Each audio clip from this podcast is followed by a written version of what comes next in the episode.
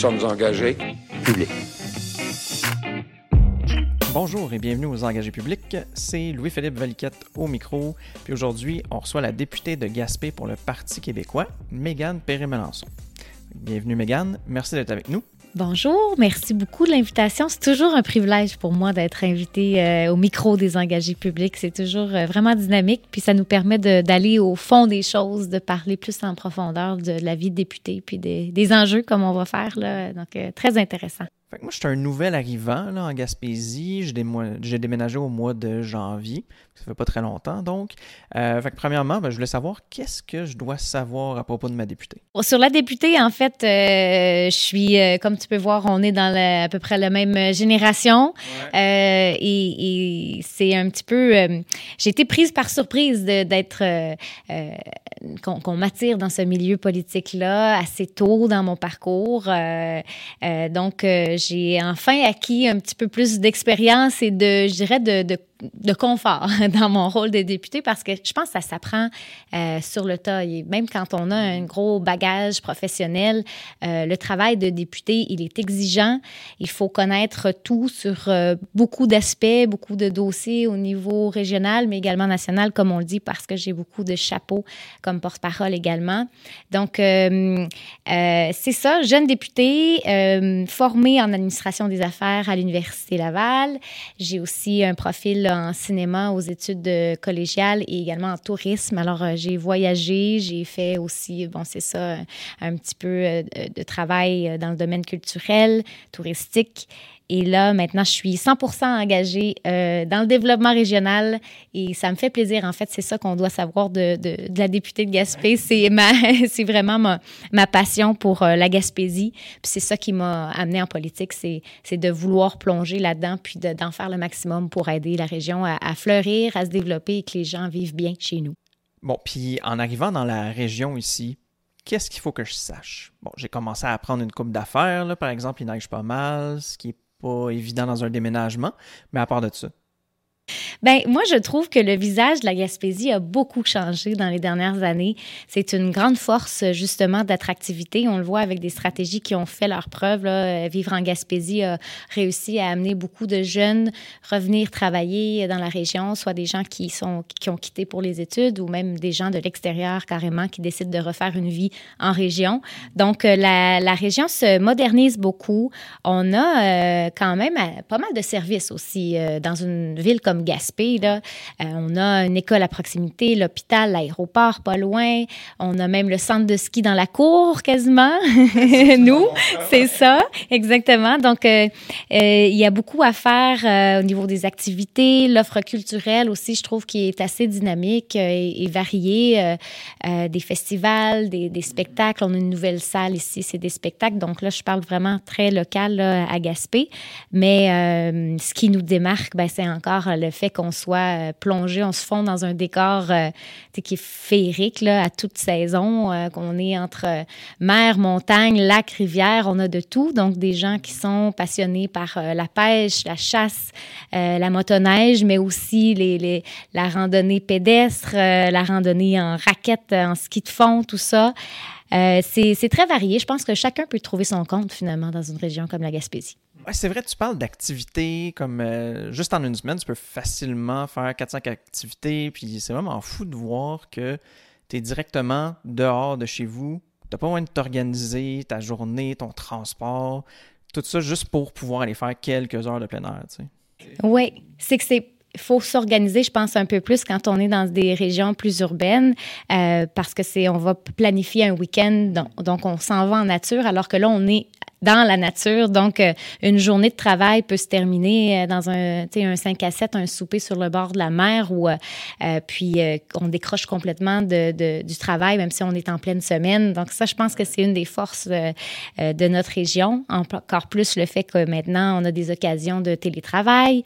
Donc, euh, je pense que ça va amener une belle euh, diversité encore de gens qui vont, euh, qui vont venir s'additionner à toute la population qui continue de grandir là, en Gaspésie. Bon, dernièrement, il y a eu une grosse croissance de la population par rapport à ce qu'on était habitué.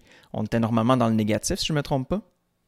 Oui, ça fait, ben, je pense que c'est la troisième année, je crois, que le solde migratoire, le seuil est, positif. Mais là, c'est que c'est dans toutes les MRC de la Gaspésie. Donc, mm. euh, vraiment, même les endroits où euh, c'est un peu moins euh, vitalisé, que la population est plus vieillissante, on voit quand même aussi une, montée des, des, nouveaux arrivants. Donc, c'est vraiment encourageant. Je pense que tout le monde réussit à bénéficier de cette croissance-là. Il y en a plus que d'autres, là, comme Gaspé. Et ça amène son lot de défis aussi au niveau des logements, des places en garderie. C'est notre combat de tous les instants présentement, autant les élus municipaux que, que les élus de l'Assemblée nationale. Donc, euh, je pense que c'est quand même mieux de, de, pouvoir euh, travailler sur cette croissance-là euh, que de se battre pour conserver les acquis puis toujours être dans, tu sais, d'essayer de, défendre le, potentiel des régions. Je pense qu'on a réussi à, bien démontrer le potentiel, mais maintenant, il faut travailler à le, à le faire croître. Donc, c'était des beaux défis pour des, élus. La dernière fois qu'on t'avait interviewé avec Denis, euh, tu disais que tu étais quelqu'un qui voulait rester très proche des gens. Est-ce que c'est quelque chose que tu as réussi à faire? Oui, pour moi, c'est important, en fait, de, de, rester sur le plancher là, des, des, des, citoyens, avec les gens, parmi les gens. Euh, moi, euh, dans un festival, même si euh, une loge VIP, là, euh, c'est bien rare que je vais rester là toute la soirée. Je vais, je vais aller sur le, dans, dans, dans la foule. J'aime rencontrer des gens. Je suis très ouverte, là, toujours partout où je vais.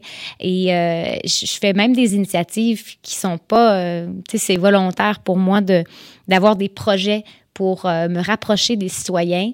Donc là, je viens tout juste là, cette semaine, on est en pause parlementaire, donc je profite toujours de ces semaines-là pour visiter des gens.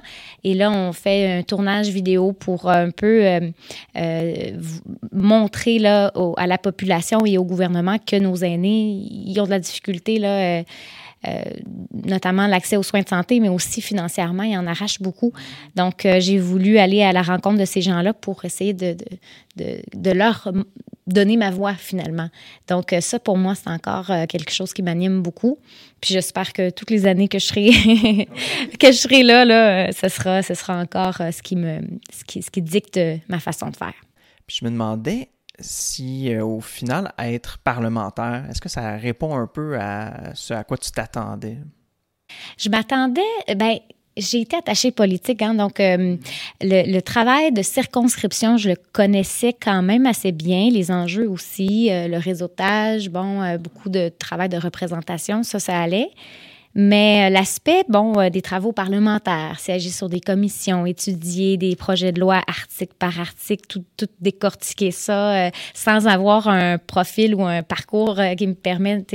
Beaucoup de gens ont, ont, étudié dans le domaine du droit et moi, je partais avec un tout autre bagage. Donc, c'est sûr qu'on a besoin d'avoir une équipe qui est qui, qui, est là euh, dans, dans l'aile parlementaire, qui nous aide à faire un travail de recherche, un travail euh, pour s'assurer qu'on on mène bien nos, nos, dossiers de front. Mm-hmm. Euh, mais ça, c'était le côté qui était plus, pour moi, qui était nouveau, puis avec lequel je dois encore là, améliorer, travailler très fort pour pour, pour bien, euh, bien rendre mon travail. Ouais, je comprends. C'est quelque chose d'assez unique. Hein? Il n'y a pas vraiment d'autres jobs qui te permettent de faire quelque chose de semblable à ce que fait un député au jour le jour.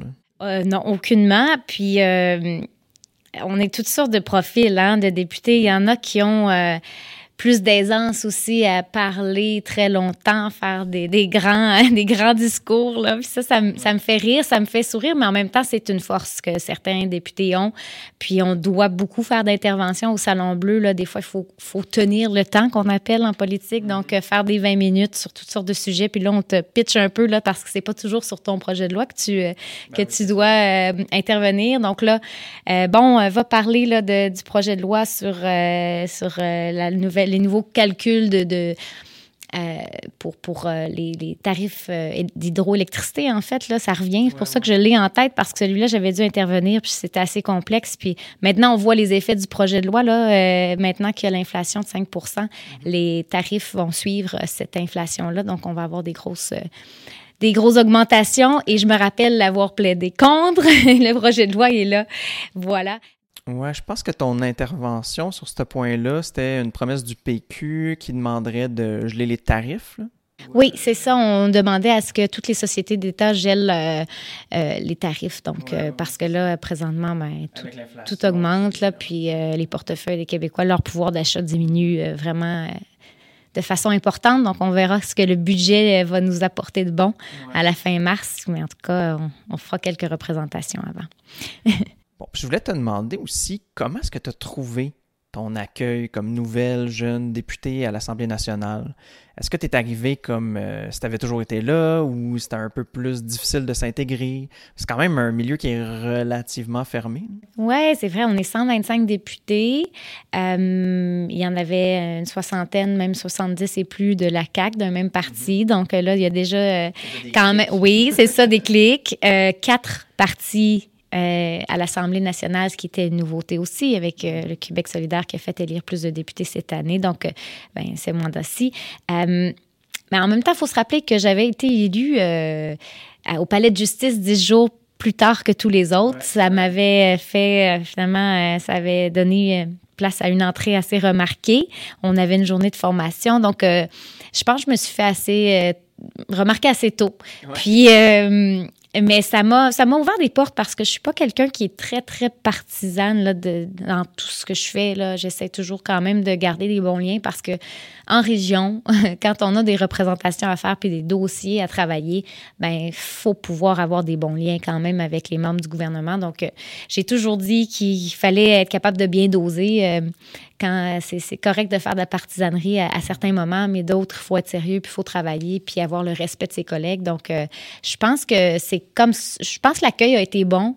Puis, euh, c'est aussi, euh, je pense qu'avec mes deux nominations comme euh, comme étoile montante du palmarès de la presse, c'est les élus qui votent pour euh, leurs collègues.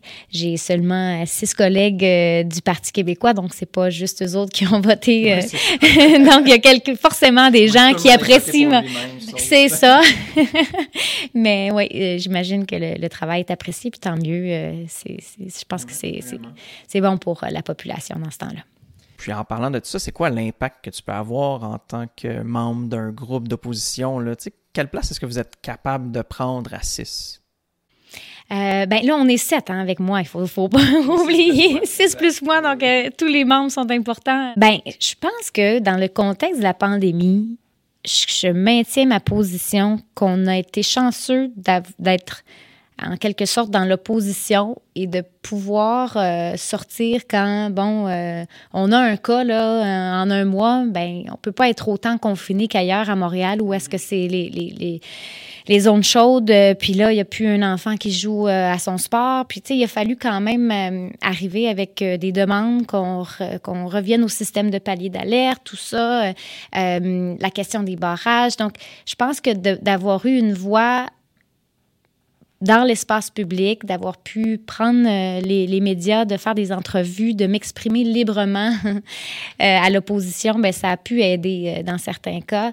Donc, bon, c'est sûr que le, d'être un membre du gouvernement aussi, ça, ça, a ses avantages, mais dans ce cas-ci, tu sais, faut toujours parler plus fort, faut mettre de la pression, faut euh, il y y a des enjeux de transport là, même si on avait eu un élu euh, euh, de la CAC je suis pas sûre qu'on aurait eu le retour du train plus vite, puis même encore moins, parce que là on la met la pression, puis même chose pour le transport aérien, les places en garderie, j'ai fait une mobilisation, j'ai montré les visages des parents, de dire qu'est-ce qu'ils faisaient dans la vie sur le marché du travail, de quoi on se privait comme société. Euh, donc, toutes ces mobilisations-là, je pense que euh, euh, ben, ça me permet d'aller chercher, ben d'aller frapper à des portes puis aller chercher, là, des fois, à changer les décisions du gouvernement. Donc, ça a été, je pense, pour moi, un avantage, un atout dans ce mandat-ci. Oui, je pense que c'est un bon point surtout pour ce mandat-ci, on s'entend que c'est un mandat assez particulier. Là. Vous avez eu à comme traiter puis réagir sur des questions tout à fait différentes que les autres mandats auparavant. Ah, c'est sûr. Les restaurants, euh, au niveau économique, j'ai, euh, durant le mandat, j'ai eu euh, la responsabilité des dossiers d'économie, des PME, de la relance. donc, c'est là que je suis entrée en jeu pour essayer d'avoir des aides des aides, des, des, vraies aides gouvernementales pour nos restaurateurs qui étaient complètement fermés. Donc, je pense que oui, euh, il a fallu parler euh, pour, euh, pour, au, nom, de tous ces gens-là là, qui, qui, se sentaient un peu brimés dans leurs droits.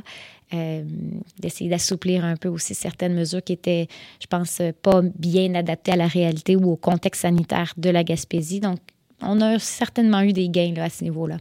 Ouais, comme tu dis, le, gouvernement, il voit des chiffres de cas faramineux arriver à Montréal, puis c'est facile de, prendre des décisions unilatérales qui finissent par affecter tout le monde. Oui, c'est plus facile, c'est sûr, hein, de faire du mur à mur, mais ça nous a jamais très bien servi le mur à mur dans les régions. Donc ça, euh, c'est sûr que euh, je serai toujours là pour le rappeler. Fait que la dernière fois, tu nous avais aussi parlé de la façon dont les régions ont été desservies. Euh, on avait parlé de la stratégie du Parti libéral qui était, disons, moyenne. Euh, je voulais te demander, est-ce qu'avec la CAQ, est-ce que ça s'est amélioré?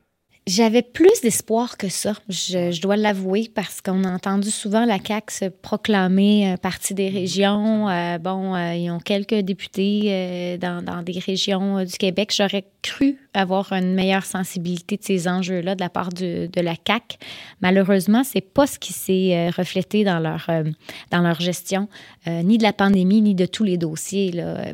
Quand on a décidé de, de, se lancer à fond dans le projet des maternelles 4 ans, alors qu'on savait très bien les listes d'attente augmentaient dans toutes les catégories d'âge, surtout les bébés naissants qui n'avaient pas de place en CPE, je ne comprends pas cette décision-là. Puis c'est sûr que ça a un impact sur le développement régional parce qu'on ne peut pas accueillir des jeunes familles si on n'a pas de place pour garder leurs enfants. C'est absolument illogique. Euh, donc, il y a certains dossiers qui ont traîné en longueur, qui ont amené, euh, qui ont amené des contraintes dans le développement de notre région. Puis je suis convaincue qu'on aurait pu faire d'autres choix euh, ou sonner, on a sonné l'alarme, mais on n'a pas eu l'écoute nécessaire là, pour, euh, pour aller euh, pour répondre à certains enjeux. Donc, euh, c'est ça. Dans le mur à mur, on est encore beaucoup là-dedans.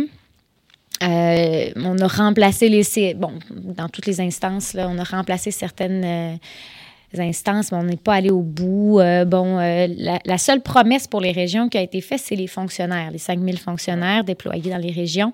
Encore là, ce qu'on voit de l'annonce, c'est pas totalement convaincant. On crée encore des bureaux très euh, centralisés dans, dans deux villes en Gaspésie.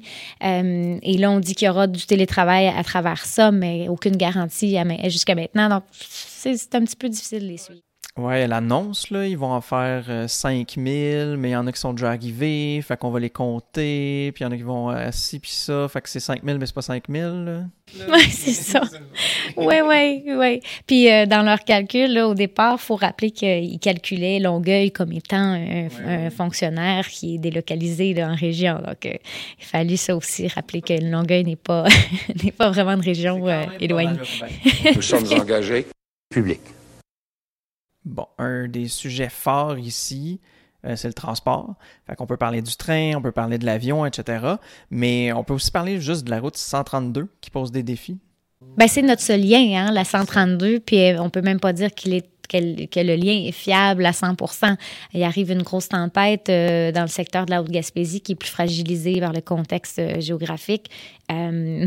on peut facilement être isolé quelques jours. C'est déjà arrivé dans les dernières années. Marsoui avait été isolé.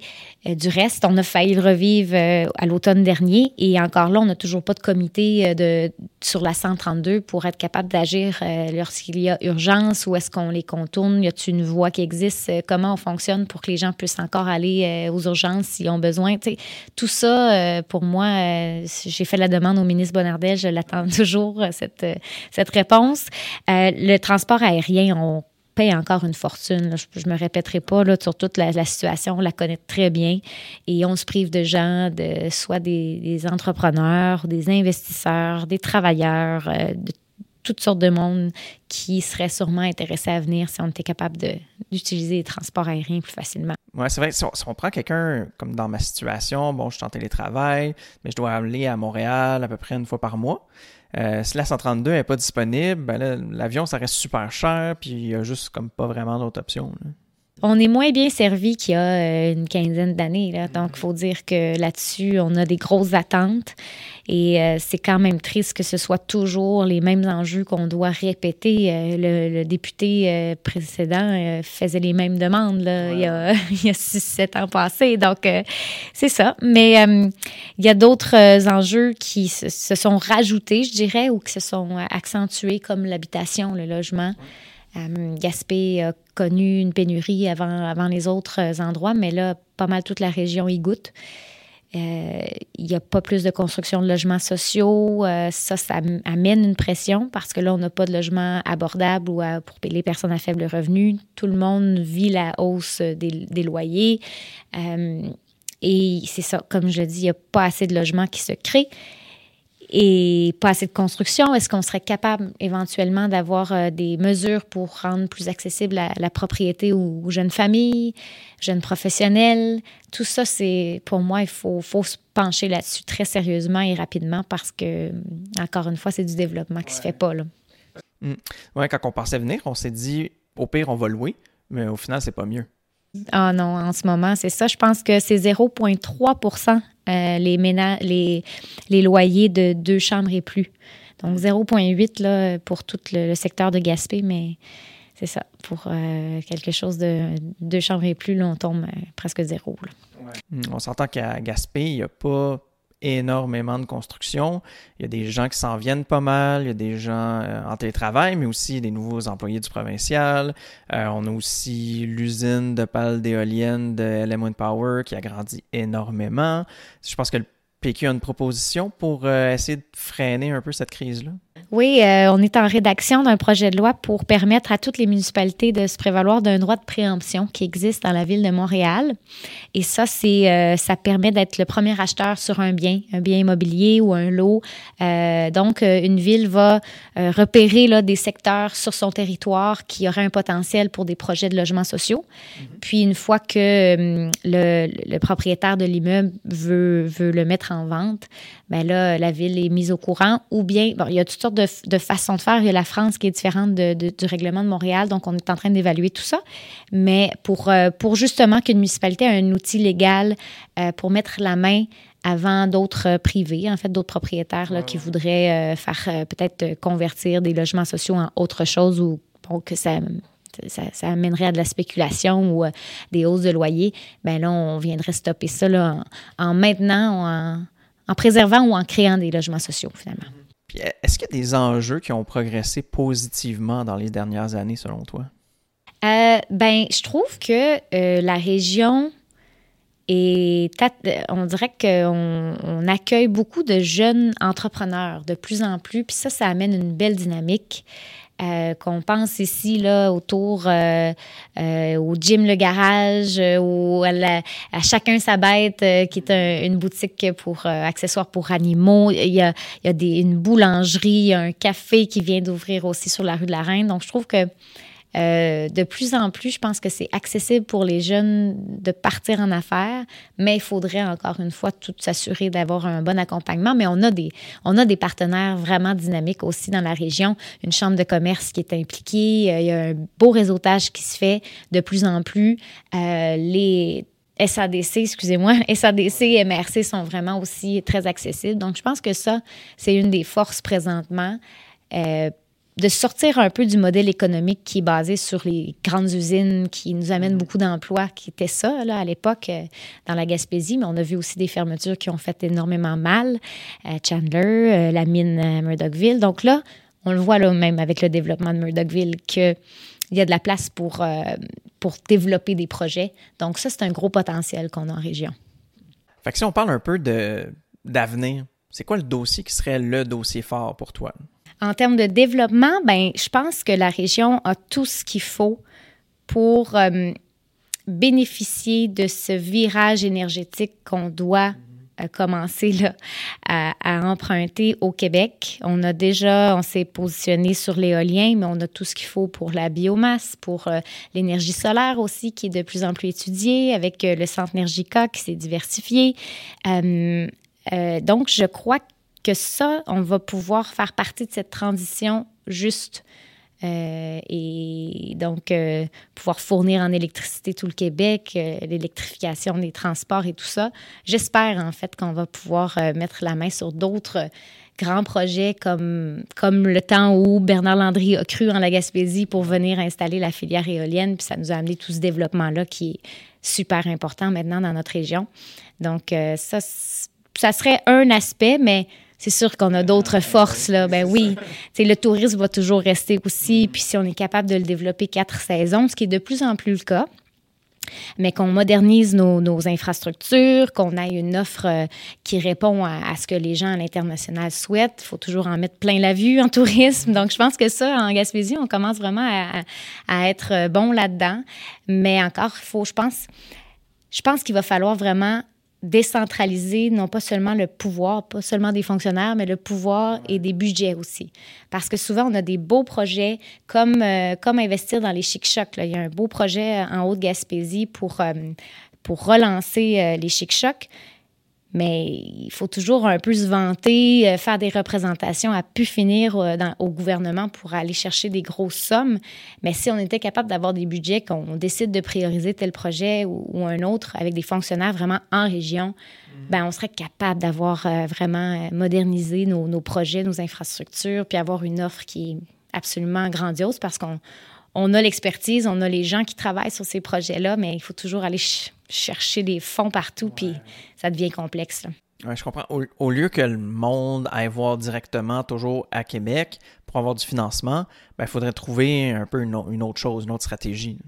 Qu'on ait des fonds 100% région, tu sais qu'on s'organise, on a ce qu'il faut, on veut, on veut pouvoir se gérer. Il faudrait que les régions puissent être maîtres chez, chez elles. Moi, c'est ce que je souhaite pour notre Québec. Puis c'est pour ça que je crois au projet d'indépendance, parce que c'est sûr que si on enlève un palier puis qu'on on, aurait plus de budget à envoyer dans nos régions, on aurait besoin d'avoir des assemblées régionales, une assemblée nationale, mais aussi des, donc euh, que la démocratie se rende jusque dans les régions, puis que on soit pas tous un peu, euh, chaque individu à essayer de tirer de, son, de chacun de notre côté. Là. On, a, qu'on ait une vraie concertation puis qu'on se, qu'on se gère. Là.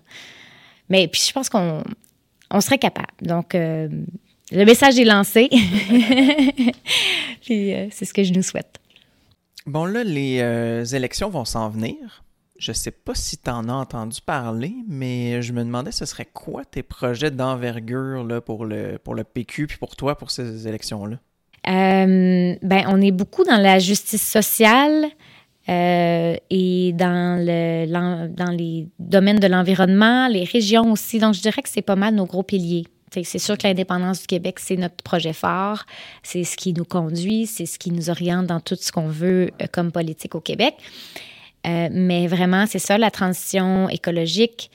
Euh, aussi toute la question de la justice sociale, que personne soit laissé de côté finalement dans le développement euh, de la société et le développement régional. Je pense que c'est des gros, c'est des gros piliers. Je suis contente en fait d'être dans, dans un parti qui croit au potentiel des régions. Puis ça fait, c'est, c'est pour ça aussi que, que, je me rejoins dans ce parti-là beaucoup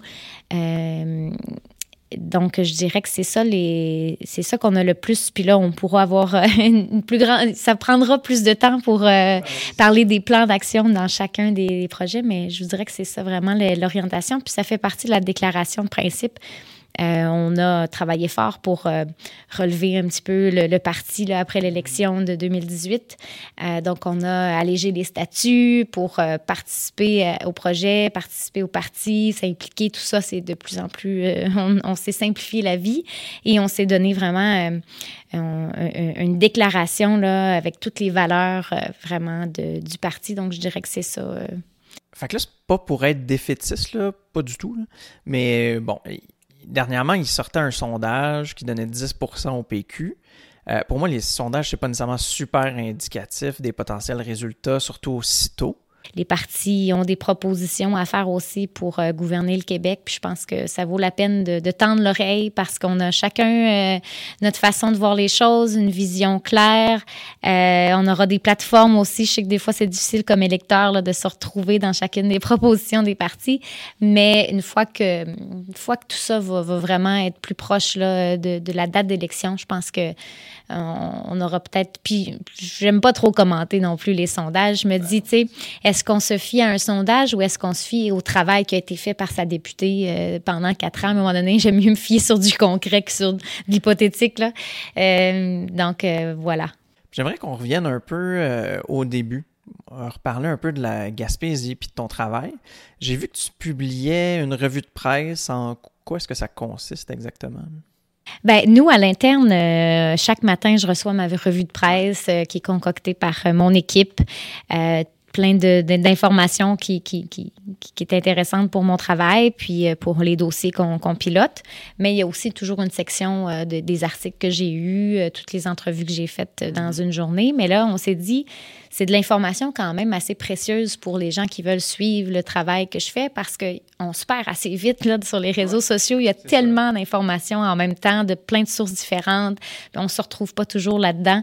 Donc, euh, pour ceux que ça intéresse, en fait, j'ai lancé euh, l'idée de, recueillir leurs euh, coordonnées, puis on leur envoie là, mensuellement une revue de presse qui contient toutes les, les sorties que j'ai faites, autant dans mes dossiers au national que pour les enjeux locaux. Donc, les gens sont bien contents ça. Avait commencé avec un résumé de la semaine de qu'est-ce que je fais à Québec, parce que ça aussi, ça reste à démystifier le, le travail d'un député. Bon, on sait que Mégane part à Québec, on ne sait pas trop exactement ce qui se passe, qu'est-ce qu'elle fait. Mais elle est là pour nous représenter. Il faut leur faire, il faut quasiment faire confiance aveuglément à nos représentants. Mais je me suis dit, ben pourquoi pas dire un petit peu, tu sais, en résumé brièvement euh, sur quoi je travaille à Québec quand je suis pas là.